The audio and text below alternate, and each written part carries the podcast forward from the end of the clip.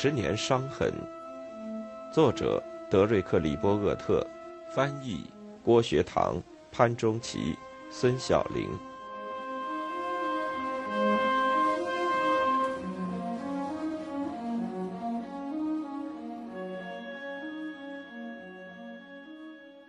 解决苏联情报的匮乏问题，成为美国政府的当务之急。用 CIA 的法律总顾问劳伦斯·休斯敦的话来说。这种匮乏令人吃惊。我们不知道苏联正在干什么。要求艾森豪威尔批准使用 U 二透过云雾对苏联进行侦察的压力越来越大。如果使用伊朗和巴基斯坦的基地，，U 二可以从苏联南部领空溜进去，这比从西欧基地起飞更容易逃脱苏联雷达网的监视。CIA 向艾森豪威尔保证说。由于在技术上有了改进，这种侦察机不会被苏联侦察到。因此，在1957年8月，他勉强同意恢复对苏联进行空中侦察。虽然艾森豪威尔与古德帕斯特和他的儿子对飞行路线进行了审查，并用自己的名字的首个字母在飞行路线图上签字以示同意，但他仍然持怀疑态度。因此。九月份的一次深入侦查之后，到一九五八年三月才进行了第二次侦查。铀二的侦查激起了苏联的强烈抗议，椭圆形办公室也因此愤怒地发出了另一道命令：立即停飞侦察飞行。空军也开始发射一种在高空飞行的摄影热气球，它能快速地飞越苏联全境。由于这种热气球采用了新近发现的喷射流改变技术，所以它被侦察到的风险等于零。总统就是这么得到保证的。几个星期之后，莫斯科击落了这种奇怪的装置，并在世界媒体前展出。愤怒的艾森豪威尔命令道：“在任何用于穿越铁幕的项目中，所提供的每一分钱都要扣押。”他说。如果是他把事情搞得这么糟，他早就选择自杀了。尴尬只是问题的一部分。他告诉联席参谋长们，如果苏联派气球或者飞机到美国侦察，那么美国就会讨论战争动员的问题了。美国出现财政赤字的警报这时也拉响了。比如，批评家突然指出，在重大科技成果的人均资本投入比率上，美国只排第七。落后于许多欧洲国家。为了迎头赶上，许多事情需要去做。后来，在苏联人造地球卫星上天后，白宫主办的一次公司首脑会议上，不久成为萨博尔基金会的负责人里奥什匹茨要求这些首脑放弃对犹太人的捐助限额歧视。这样，大量人才和数百万很快达到几十亿的不明资金流入到了国家安全局。这个机构是在1952年的选举日，根据行政命令秘密建立起来的，大约有9000名员工在这个迷宫中工作。内部人士把它称为“密码与信号拦截中心”，其秘密总部坐落在华盛顿的郊外，建设经费耗资3500万美元，拥有世界上最高级的计算机。他的官员正在指挥世界上最大的计算机研究项目。此项目由众多的研究机构参与，包括斯普瑞兰德公司、IBM、美国无线电公司、菲利科无线电公司、通用电气公司、麻省理工学院、堪萨斯大学和俄亥俄州。国家安全局不仅是马里兰州的最大雇主，也是美国历史上最大的情报机构，但是它的存在却向公众隐瞒了二十年之久。一九五八年。五角大楼成立了高级研究计划署，以加快研发速度。高级研究计划署成立的目的，本来是为了消除因竞争参与太空军事活动而带来的各军种之间的不和，但他取得的成就远非如此。从一开始，它就是一种运转迅速、无拘无束的、敢于冒险的机构，在最佳的意义上，就是一扇旋转门。它吸引了来自全国各地的具有创新精神的人才，他们在政府部门、工业和大学之间不断流动。高级研究计划署有意与国防部的官僚机构保持不同。他从一开始就得到了五点二亿美元的专项拨款和二十亿美元的长期预算。一位科学家曾记得得到过这样的通知：只要你就研究项目有好的设想，你在三十分钟内就能马上得到资助。研究经费多少基本上无关紧要，重要的是能超越现存的工业体系，提出令人鼓舞的、具有创新意识的研究项目。在同一时期，五角大楼的其他部门也无意间建立起了一些实质性的工业部门，比如空军在麻省理工学院投入的研发资金，最终研制出了由计算机控制的机床，成为世界经济发展的一部分。一位 AEC 的委员称，他还没有听说任何有能力的科学家抱怨他们缺乏研究资金。然而，国家科学基金会却又认为。如果这些科学家得到更多资助的话，他们会取得更大的成果。没有人知道到底花费了多少钱，也并不知道花在了什么地方。大学校长们批评说，国防部在苏联人造地球卫星发射前的吝啬态度，已经严重切断了研究生院的工作，使他们被迫放弃了很多计划中的研究项目。国会也受到同样的指责，他的吝啬。使得许多由大学管理的国家实验室被迫取消合同，比如约翰斯霍普金斯和加利福尼亚大学就有很多这样的国家实验室。由于国会急于向研究与开发中那些难以分辨的孪生子慷慨解囊，这些抱怨才销声匿迹。平时非常节俭的议长还不忘加上祝福的话：“我们未来的安全与科学教育紧密相连。”在苏联的人造地球卫星发射后，国防研究经费也投入进来，大大推动了哈佛大学的发展。其四分之三的研究预算来自华盛顿，同时也得到了 CIA 的资助。这些资金用来举办一年一度的暑期培训班，培训那些经过挑选的外国领导人和学者。其他大学也欢迎这种经费，也得到了同等的资源。与一些工程学校签订的合同和政府部门得到的秘密资助，都纳入到了统一开支中。一些艺术类专业和社会学教授也都从中获得好处。这种国家知识力量应当承担的责任，远远超越了这样的大学本身。生活杂志曾刊登一张封面照片，在一个意志坚定的、面带严肃的俄国学生身边，站着一个令我担忧的美国学生。苏联声称，他正在把有限的但开始日益增长的经济资源投入到基础教育领域，其绝对数额与美国不相上下。所以，从幼儿园到十二年级的教育也成为两国竞赛的一部分。除了发展核潜艇外，海军上将海曼·瑞克瓦还出席一个委员会的会议，为教育提出了严格的标准。当那些嘲笑在上课时进行空袭演习的学生听到国家将为他们制定额外家庭作业的时候，他们有些不知所措。对苏联人造地球卫星和美国教育条件的担忧，同样也要求提高效率。为了增加高级实验室和高级课程，一些小学校进行了合并，最终成了非常集中化的庞然大物。最终，这些毫无章法的工厂型中学。又被认为缺乏存在的价值，回到以前的做法又成了流行的政策，即小学校有利于学习。一九五八年制定的国防教育法提出了教育紧急状态问题。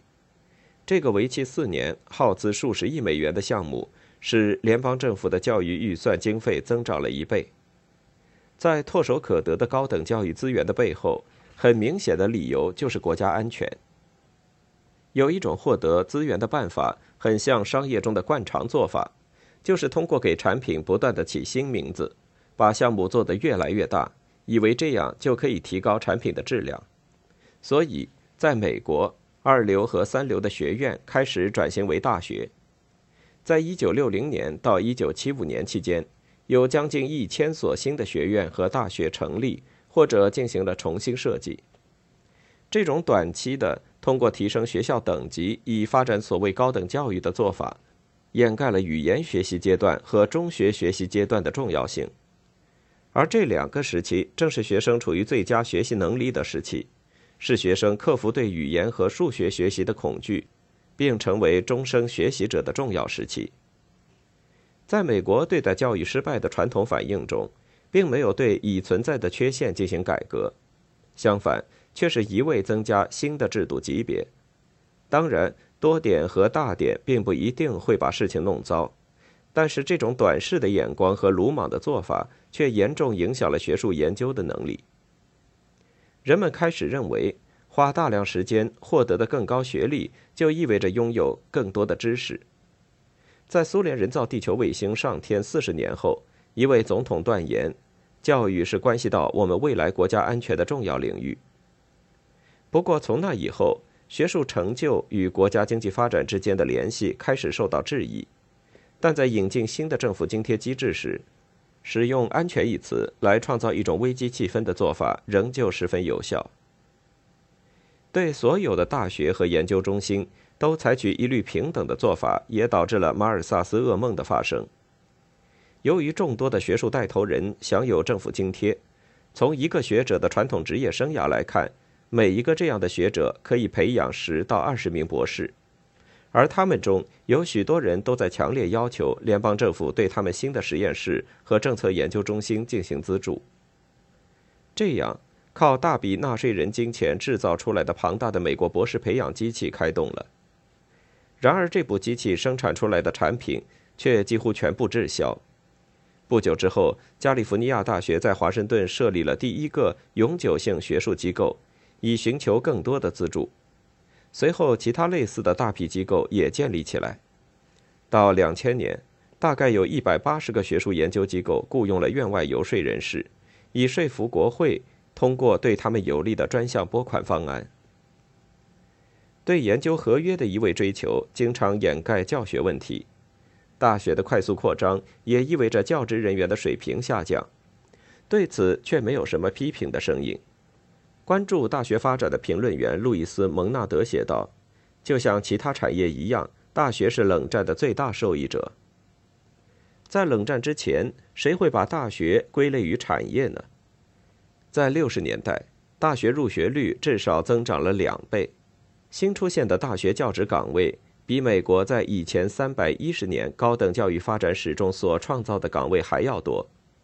到了五十年代末。”自然科学获得了美国百分之七十的基础研究资金。可以肯定的是，政府的支持为那些天才的研究提供了动力。然而，现在却出现这样的疑问：所有这些资金是否是大学生活的特洛伊木马？他会不会将智力世界推向军事终结的目标？当大学在盈利的时候，他是否还能保持独立严谨的精神？有的人能完全做到。麻省理工学院的杰罗德·扎卡里亚斯就是这个时代集国防研究、学术精神、企业与政府关系以及惊人创造能力于一身的人物。他是曼哈顿计划的参与者，哥伦比亚大学埃埃拉比教授的终身好友。在二战期间，他的物理学才华开始显露，并成为这个领域的核心人物。此后，主导美国科学长达三十年。他还帮助创立了远程预警线上的飞行器自动雷达跟踪系统。扎卡里亚斯还是总统科学顾问委员会的成员，并主管麻省理工学院的核科学实验室。此外，他还为海军和空军主持了关于海底作战哈特维尔计划中的列克星顿计划和关于空防的查尔斯和林肯计划。在海军研究办公室的支持下。他把自己其中一个实验原型转化为了原子钟，由一家波士顿郊区的电子公司负责生产，并把这些产品卖给五角大楼。他的同事杰罗姆·维斯纳后来是肯尼迪的科技顾问，就是这个公司的理事会成员。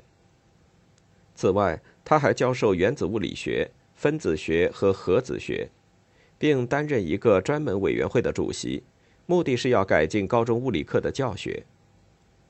顺着这条线看，如果国家的需要并没有让扎卡里亚斯感到被迫要为国防做出贡献的话，他是否还能取得其他成就？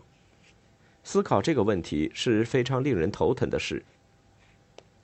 五十年代末的联邦研究体系至今也没有发生本质上的变化。在一九五五到一九六六年期间，国家在研发领域上增加了一倍多的支出。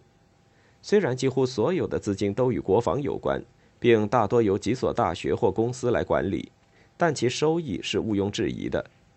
比如，海军天气服务处的前沿工作阵地分散在世界的各个陆地和海洋，他要为航海人员提供冰山预报和最佳航海路线。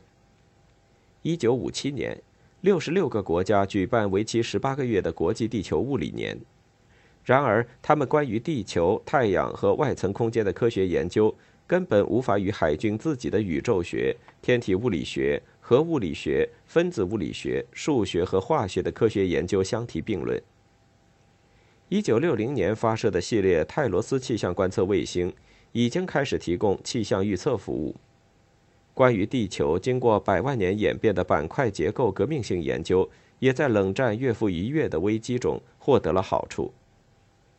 在六十年代，国防部支持建立了一个庞大的由标准化地震检测站组成的全球网络，采集的地质数据在以前几乎难以想象，而这些数据对于修正陆地板块构造理论的观点至关重要。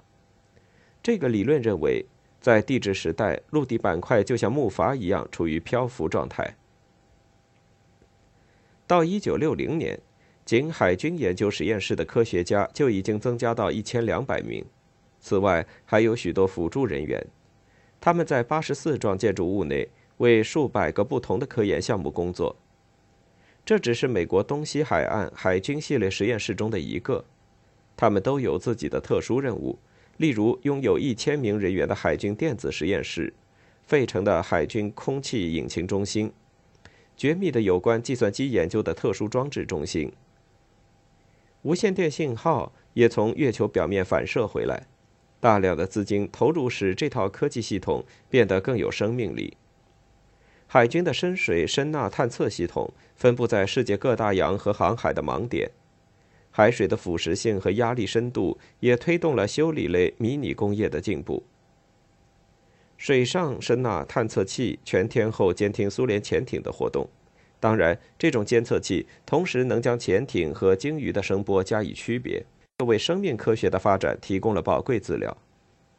海军收集的海洋地质学数据，对于提高环境问题研究、地质学、气象学、天气预报、污染治理、海事工程学、商业化渔业管理、深海石油和矿藏开采等，都具有重要的作用。一位地球物理学家认为。这些数据的价值可达数百亿美元。然而，在冷战结束之前，并不是所有这些资料都可以为公众所用，这种延迟的代价太昂贵。现在，已从哈佛大学退休的地质学教授雷蒙德·西弗尔曾回忆说：“如果当时他坚持不与五角大楼有任何关系，他可能被迫离开海洋地质学界。举例来说，当时新英格兰的海底山脉。”被伍兹霍尔海洋地质研究所的研究人员发现，并制成了地图，但海军立即将这些地图藏了起来。他们只允许制作不精确的地图，希望以此愚弄苏联的海洋地质学家。苏联的潜艇就会得到错误的引导。同样，背景不清楚的美国和其他西方国家的科学家也不允许查看这些机密地图。苏联在太空取得的成就仍然使美国处于戒备状态，而这恰恰是苏联科技实力的巨大体现。白宫对美国的声望和安全已经遭到损害，毫不怀疑。在当时，人们非常习惯地将国家的声望和安全联系在一起。一九五八年，国家航空航天管理局在一片疑虑声中成立。当时，白宫正在争论到底要不要和苏联展开竞赛。是每年花费一亿美元的预算用于实践性的实验呢，还是花费二十亿美元在外太空展开带有明显军事目的的竞争？与苏联竞争的美国几乎就是一个毫无生活规律、挥霍无度的酒鬼。在此后的十年时间内，国家航空航天管理局的局长整天都在抱怨太空规划中的危机。数千名美国人相互之间对外太空问题也有了更多直接的联系。全国各地时常会有不明飞行物的目击报告。华盛顿经常向追求真相的公众撒谎，对于结冰异常、温度突变和其他诡异的自然现象视而不见。一个政府情报小组还研究如何防止民政集团和迪斯尼公司在揭穿 UFO 报告真相过程中受到利用，以及是否需要对 UFO 迷俱乐部的爱国主义忠诚度进行调查。四十年后，CIA 才指出，在五十年代到六十年代，几乎有一半的 UFO 目击事件实际上都是先进间谍飞机的实验，典型的可疑推测。CIA 的一份研究报告最终认为，所有的错误信息都为助长了后来的阴谋论。在当时那个时代，人们对联邦政府有很深的怀疑态度。